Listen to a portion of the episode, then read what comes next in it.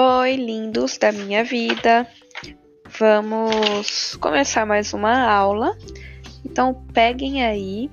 Para essa aula, nós vamos precisar da apostila, né? E do caderno onde vocês responderam a, a sessão extra. Nós vamos hoje corrigir essas tarefas, tanto da apostila quanto né, a sessão extra que está no caderno. E aí, depois nós vamos também iniciar o capítulo 4, tá? Então vamos prestar atenção aqui bem certinho para que não fiquem com dúvidas, tá bom? Porque nós teremos um trabalhinho avaliativo quanto a essas a esse tema, esse capítulo 3, tá? Então vamos lá abrir na página 70 porque está perguntando lá o desafio, o que era farofar. Né? Então, o que é farofar? Farofar. Então, vou procurar aqui na internet se eu acho farofar. Farofar.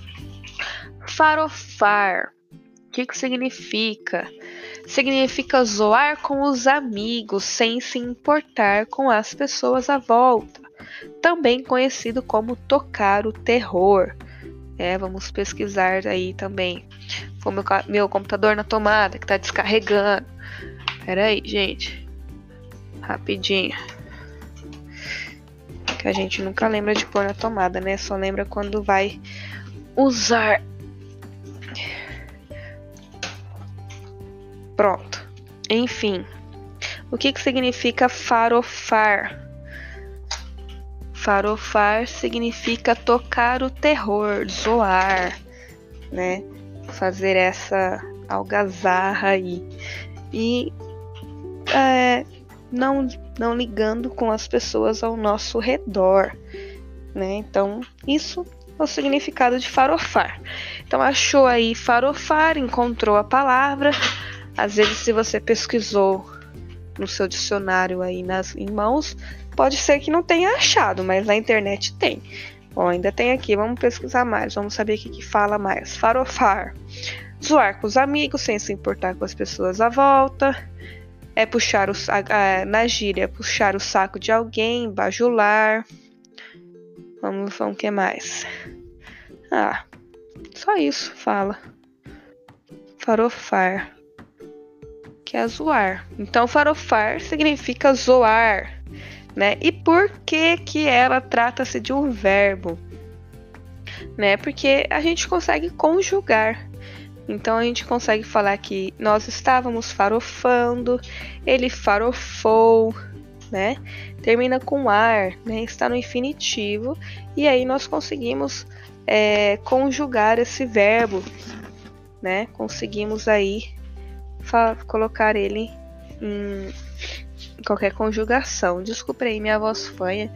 Acho que eu tô meio gripada. Não é coronavírus, não. É gripe mesmo de, de ter saído no frio, assim, tomado friagem, porque nem de casa eu saio. Enfim, nesse desafio aí vocês já conseguiram observar qual que é a resposta certa. Agora, passando para frente aí na página 75, muita gente ficou com dúvida aí, né, nessa página. Então vamos ler o que se diz o enunciado desta questão aí do Enem. O anúncio publicitário está intimamente ligado ao ideário de consumo quanto sua função é vender um produto. No texto apresentado, utilizam-se elementos linguísticos e extralinguísticos para divulgar a atração Noites do Terror, de um parque de diversões. O entendimento da propaganda requer do leitor. Então, o que, que requer do leitor? Vamos ver. Tá escrito aí: quem é morto sempre aparece, noite de terror, tá, tá, tá. Questão A. A identificação com o público-alvo a que se destina o anúncio. Questão B. A avaliação da imagem como uma sátira às atrações de terror. Assertiva C. A atenção para a imagem da parte do corpo humano selecionada aleatoriamente. É, letra D. o reconhecimento do intertexto entre a publicidade e um dito popular. Letras E. A percepção do sentido literal da expressão noites de terror equivalente à expressão noites de terror. E aí, gente, qual que é a certa, né? Eu acho que todas estão bem confusas, mas a que se encaixa mais é a letra D. Por quê? Olha o que está escrito: quem é morto sempre aparece. Na verdade, a gente usa esse ditado que não é quem é morto, sim quem é vivo, né? Quem é vivo sempre aparece. É um dito popular, um ditado popular. Então, a gente coloca, assinala aí a D tá? Por conta desse dito, quem é vivo sempre aparece. E entende-se que o morto da imagem publicitária reforça o ambiente das noites de terror, que é o evento do parque, tá? Do parque de diversões. Então, a questão certa é a D, tá?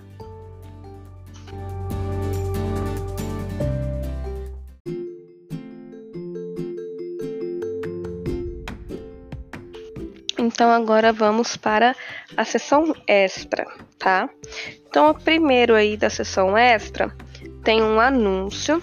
Gente, a sessão extra vai fazer barulho toda vez que for virar a página, porque a resposta tá, tá lá no final da minha apostila. Vocês sabem como o tamanho dessa apostila, enfim. Mas vamos continuar. É, tem aí um anúncio, que esse anúncio nós temos que responder as questões 1 a 3 anúncio de um carro, uma Land Rover, né? Tá, tá, tá, bem baratinha, quase de graça, enfim. Aí um fala assim: pesquise em um dicionário o que é puro sangue, que aparece na propaganda, referindo-se referindo-se ao produto anunciado. Caso você já saiba, explique com suas palavras o significado desse termo. Então, o que, que significa puro sangue? Né? Puro sangue, que é, é significa que ou que é de raça pura, sem cruzamento com outra raça, né? Então, disse animal especialmente equídeo. Exemplo, o sonho dele é ter um puro sangue correndo no jockey. Então, isso equivale a alguma coisa que é pura, que não tem cruzamento nenhum, né? Como se fosse o pedigree dos cachorros, o puro sangue equivale aos cavalos, aos equídeos. Então, a 1 um é esse daí. A 2.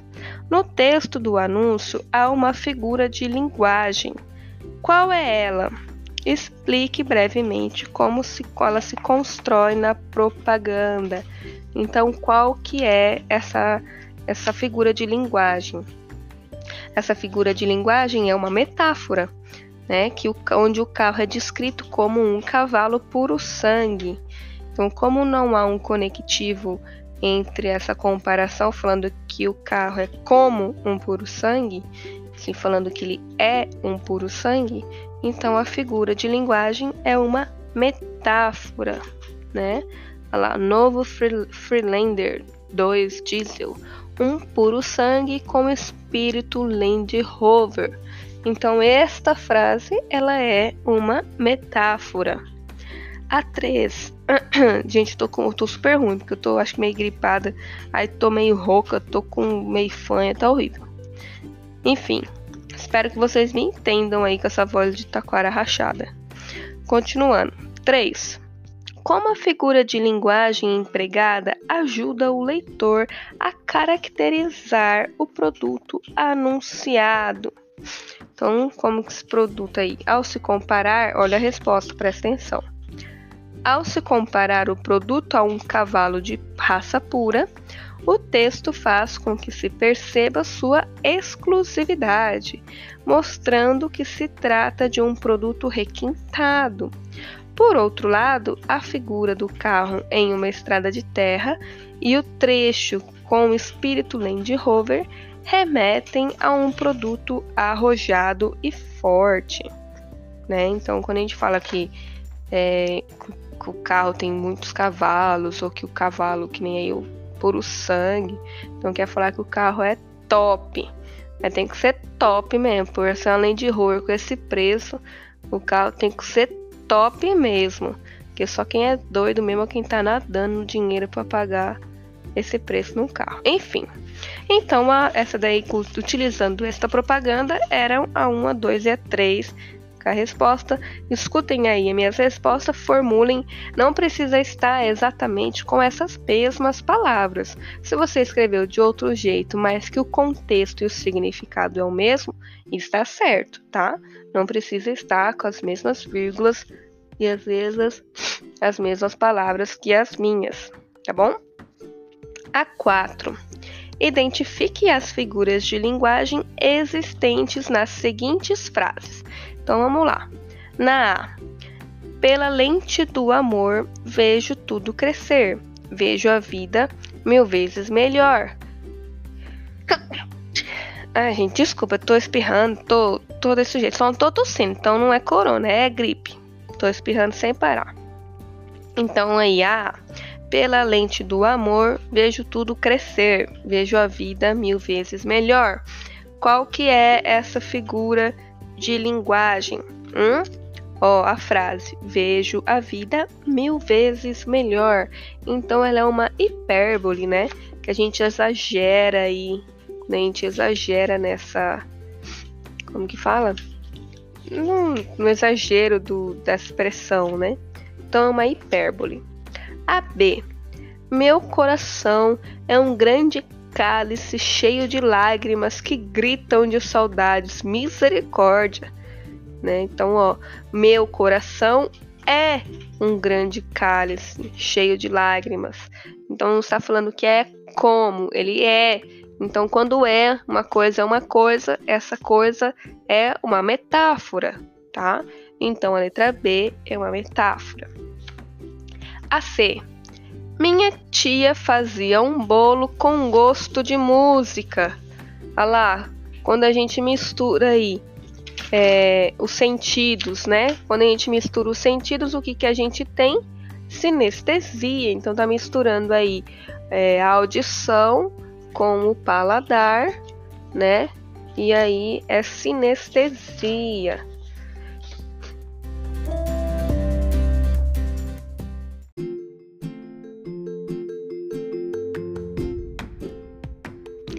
Continuando, tive que pausar, né? Porque sabe como é. Enfim. Uh, a D. Meu amigo é alto feito um poste. Então eu tô comparando o meu amigo com um poste. Então a letra D é o que? Comparação. Por que, que é comparação e não metáfora? Porque para ser metáfora eu não, devia, eu não poderia ter colocado é alto feito um poste, né? É, meu amigo é alto igual um poste, né? E aí tá falando que é feito um poste, então tá comparando um amigo com um poste, tá? Letra E. Tome um copo de água e acalme-se. Qual que é essa figura de linguagem aí? Essa figura de linguagem é a metonímia, né? Que é a parte lá que usa um pedaço pelo todo. Então, um copo de água, o continente pelo conteúdo, né? Então, é uma metonímia.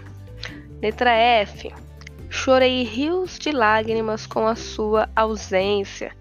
Olha lá, rios de lágrimas. Nossa, quem que chora um rio? Ninguém, né? Então, é uma hipérbole. E G. O mundo é um búzio oco, menino que é um buzo oco, ó, um buzo oco, é um buzo oco. Então é uma metáfora, tá bom? A 5. Leia um trecho de um poema de Adélia Prado. Círculo. Na sala de jantar da pensão tinha um jogo de taças roxo claro, duas licoreiras grandes e elas em volta como duas galinhas com os pintinhos. Agora responda. Vou espirrar de novo, gente. Peraí. Tchê! Ai, desculpa. Continuando. Agora responda: qual é a figura de linguagem que aparece nos versos? Essa é bem fácil. Tá lá no, no último verso, ó. Como duas galinhas com os pintinhos. Então, quando aparece como, é uma comparação. Então, é a comparação na 5. Facinho, né? Essa daí. 6. Leia agora um trecho do conto Piá não sofre? Sofre, de Mário de Andrade. Paulinho, Paulinho descia a escadinha completamente abobado, sentindo o mundo bater nele. E agora? Pão acabou e a terra estava ali toda oferecida chamando. Mas aquelas três beliscadoras não queriam que ele comesse a terra gostosa. No trecho aparece uma palavra que não está nos dicionários da língua. Qual é essa palavra? Tá? Que nome se dá a esse tipo de invenção? Então, ó, já é daquela parte que eu expliquei na última aula, né? Que desses recursos aqui que a gente utiliza para enriquecer o texto. Então, esse esse esse recurso que foi utilizado é uma criação de uma palavra nova. Quando a gente cria essa palavra nova, a gente tem o quê? A gente tem um neologismo, tá? Porque eu estou criando novas palavras. Onde está isso que eu estou procurando não estou achando? Mas enfim, quando a gente cria essa nova palavra, é um neolo neologismo, neologismo, que eu não achei até agora, que eu tô folheando aqui. Enfim, onde tá? Não achei. Mas enfim, é um neologismo. Eu lembro disso que eu falei na última aula, né? Que tinha criado essa, essa palavra aí. Eu lembro que eu falei, tá bom? Vamos procurar onde tá. Se vocês lembram que eu falei, por favor, me falem onde tá na apostila, que eu não tô achando. Tá, e qual é a palavra que é esse neologismo? É beliscadoras. Né? Essa palavra não tem no dicionário. Beliscadora seria o quê? Alguém que belisca outra pessoa? Acho que sim, né?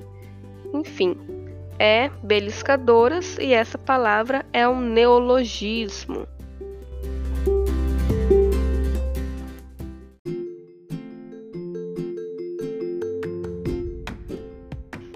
Eu achei, gente, onde tá aqui o neologismo. Tá na página 69, tá? Embaixo aí de coitadinho e em cima de pejorativo. É, Considera-se também um recurso morfológico a criação de neologismo, ou seja, palavras não existentes na língua, objetivando oferecer significações surpreendentes às ideias. Então tá lá o neologismo.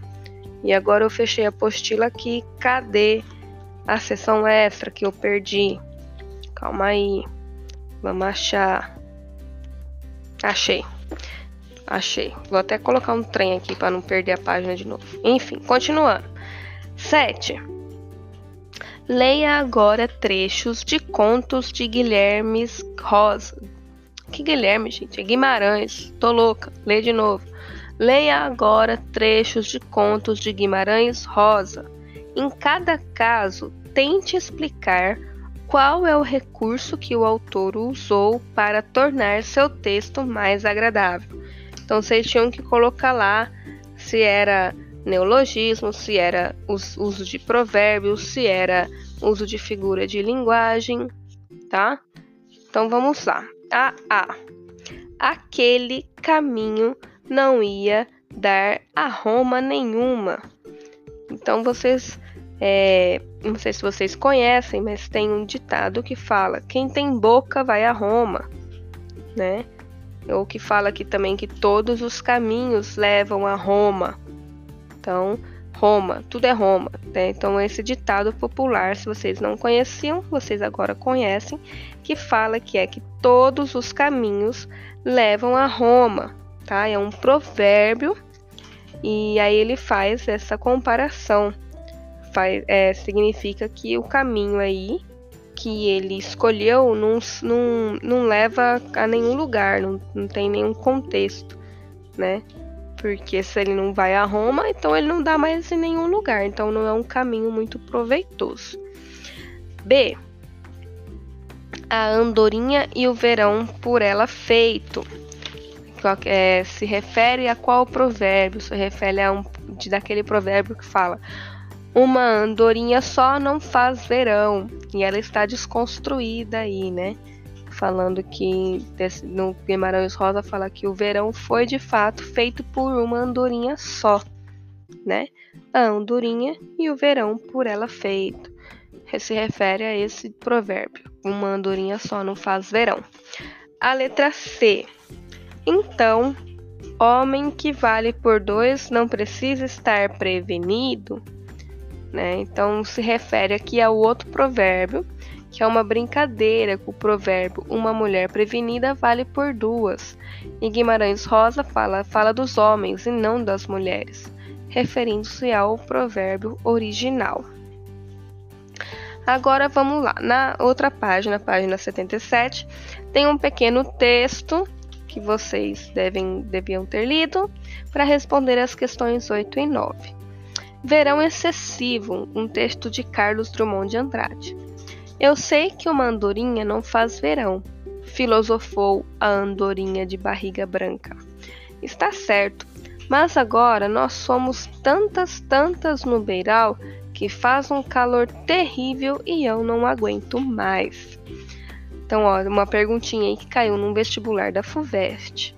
Com base na queixa da andorinha de barriga branca, reformule o provérbio: uma andorinha não faz verão. Então, vocês tinham que colocar lá que tá falando que uma só não faz verão, mas o que, que a outra falou? Que tá todo mundo junto lá, aglomerado. Então tá fazendo o quê? Muito calor. Então fala-se que uma andorinha não faz verão, mas muitas juntas produzem um calor terrível, né? Esse seria um modo de reformular esse provérbio aí. 9. Como se classifica gramaticalmente a palavra uma no provérbio em questão?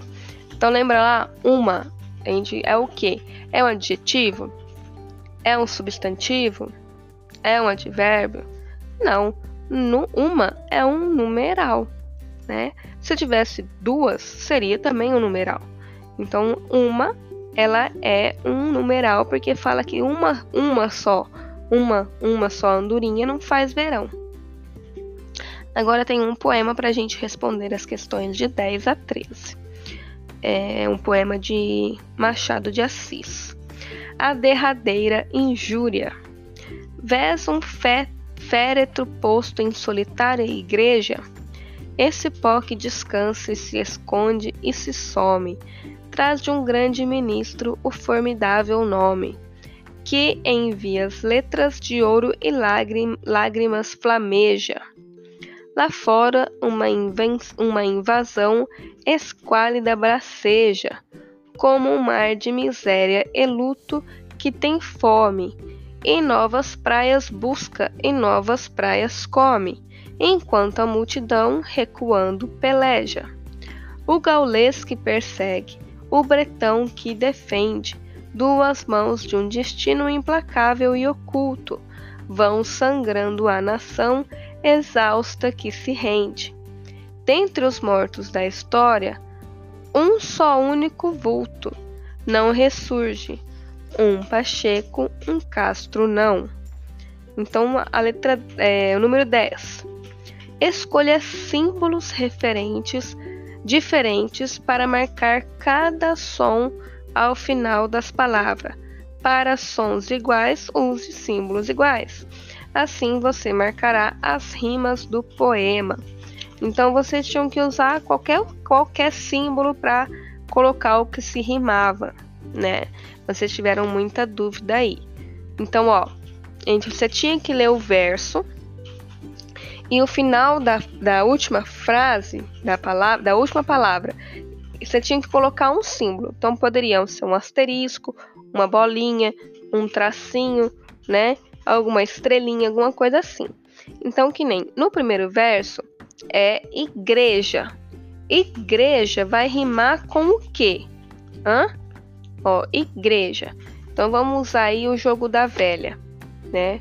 Para colocar, para fazer um símbolo. Igreja rima com flameja, que também rima com braceja, que também rima com peleja. Então você ia colocar nesse verso um símbolo que são iguais aí, quando rima, ia colocar igual. Some, some, vamos utilizar outro tipo de, de, de símbolo, vamos utilizar um asterisco. Então, some rima com nome, que rima com fome e que rima com come. Então, esses são mais alguns, algumas rimas. Coloca aí o asterisco. Depois a gente vai ter um diferente lá em defende. Defende. Vamos usar o sinalzinho de mais aí, ó. Defende rima com rende, tá? Rima com rende. E depois temos oculto. Oculto, vamos usar com o vamos usar um sinalzinho de igual, tá? Sinalzinho de igual. Então, oculto rima com vulto, que rima com insulto. Então, ficou assim a nossa o nosso texto. Jogo da velha, asterisco, asterisco, jogo da velha, jogo da velha, asterisco, asterisco, jogo da velha. Maisinho igual, maisinho igual, maisinho, igual. Então vocês podem observar aí como foi feita a rima deste poema. Muita gente ficou com dúvida, mas ele é bem simples. Você só ia pegar a última palavra, ia criar um símbolo aí no verso e onde rimasse ia colocar o mesmo símbolo, tá? Vamos para o número 11. Número 11. O poema que você leu tem uma forma específica de ser organizado em versos e apresentar suas estrofes, bem como ser construído com um arranjo de rimas determinado. Qual é o tipo desse poema? Qual é o nome? Hein, gente? Soneto, hino, ode, canção ou epístola? Essa é bem fácil, gente. Ó, a gente tem um, dois, três, quatro, quatro estrofes. A primeira e a segunda estrofe tem quatro versos. E a, a terceira e a quarta estrofe tem três versos.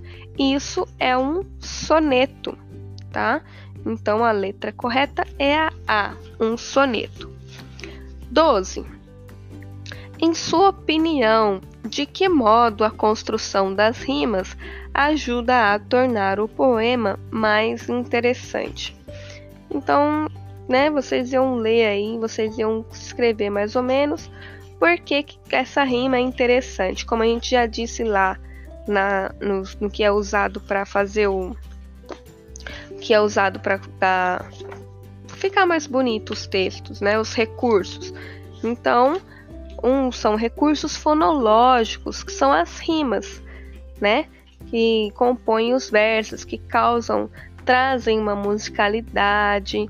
Então vocês poderiam ter colocado isso, né? Que traz uma musicalidade no poema, né? Fica agradável de se ouvir, por isso que usam isso, tá? E que essa rima faz isso, faz com que o, o esse soneto, esse poema, aproxima-se bastante de uma música, de uma canção.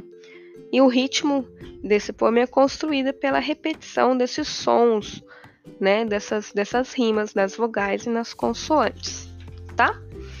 A 13. A 13 era pessoal. Vocês deviam escrever aí quatro versos que tenham as rimas distribuídas como aquelas que aparecem na primeira estrofe do poema de Machado de Assis. Então essa é pessoal, cada um tinha que escrever o seu a sua rima, o seu poeminha. 14. Assinale a alternativa correta. A. Todo poema tende a apresentar versos rimados? Hã? Não, né, gente? Vou espirrar. Desculpa, não consegui segurar. Enfim, todo poema tem que ter verso? Não, não é obrigatório todo poema ter verso. O autor que vai escolher se ele vai rimar né? Ou não. Então, versos rimados é obrigatório? Não é obrigatório, tá?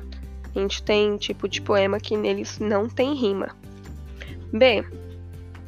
As rimas são a única forma de construir a sonoridade de um poema? Não, também. Tá? Existem outras formas de construir essa sonoridade aí no poema, sem utilizar as rimas. Letra C. Um neologismo é uma palavra que não está nos dicionários, mas que enche de significado o texto em que aparece. Hã?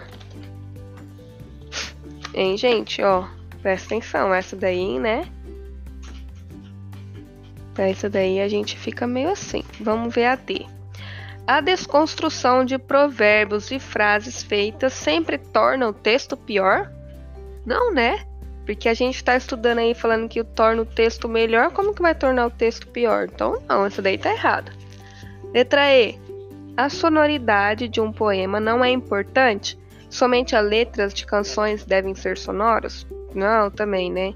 Oxe, nada a ver. Tá falando que é importante, então por que que é? Tá falando lá que é importante, tem as rimas, que fica agradável. Então essa também tá errada. Então a certa é a C, que o neologismo é uma palavra que não está nos dicionários, mas que enche de significado o texto em que aparece. Essa era a certa. E a última, a 15 aí. Leia o anúncio. Pimentão Valente, ele se libertou dos preços altos.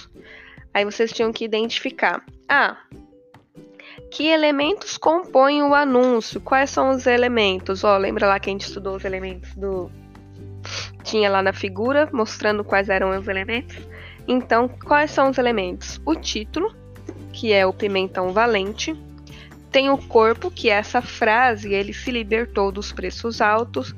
Tem o logo aí do hortifruti, lembra que caiu na prova? Tinha o mesmo logo na nossa prova, na primeira prova que a gente fez, tinha esse logo do hortifruti.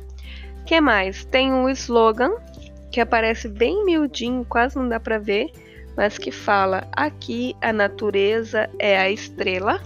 E tem também essa imagem, a imagem do pimentão aí, tá?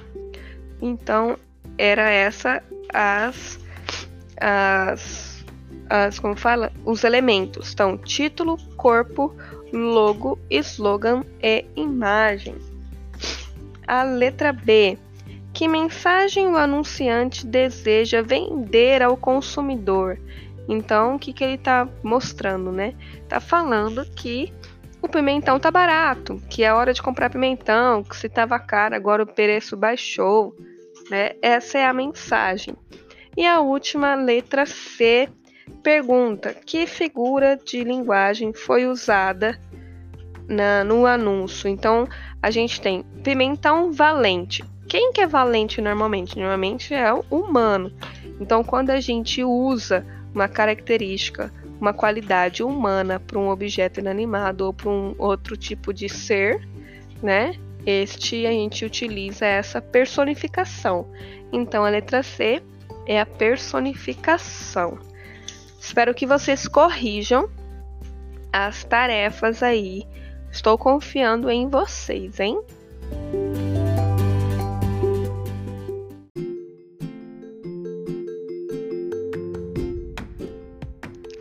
Agora, é, a gente encerrou o capítulo 3, fez tudo o que tinha que fazer, fez a sessão extra.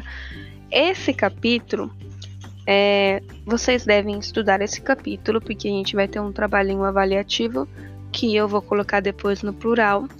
E aí, é, vai ser como se fosse uma provinha, um questionário lá no plural, que eu vou formular, vai ter um tempo de resposta tá? Para vocês fazerem ele. Se eu não me engano, oh caramba, minha gata tá derrubando tudo aqui, gente. Se eu não me engano, é quando acessar o questionário, vocês já devem responder, não tem como ficar entrando e saindo, porque o tempo conta, tá? É como uma prova mesmo. E aí, é, vocês estudem esse capítulo 3, tá? É só semana que vem, eu vou avisar para vocês é, o dia que vai ser, tá bom? E a tarefa dessa semana, eu peço que vocês iniciem aí, aí, oh caramba, deixa quieta, inicie aí o capítulo 4 e façam as primeiras tarefinhas que tem aí. São cinco questões da página 78 e 79. Então, realizem. E o prazo, como é só cinco questões, bem facinho, vocês me enviam amanhã, sexta-feira, até as 18 horas, tá? Faz aí na apostila e manda foto para mim, tá bom? Então, a aula de hoje é só. Corrija aí certinho para que vocês não tenham dúvidas quanto a esse conteúdo. Sei que não está sendo fácil para vocês dessas aulas online, para nós professores também não. É tudo novidade, tanto para vocês quanto para nós. Mas a gente vai levando enquanto não volta tudo ao normal. E é isso, tá? Beijinho, fiquem bem. Não saiam de casa, se forem sair, usem máscara. Fiquem aí de repouso, estudando, fazendo as tarefas, tá? Beijinhos e até mais.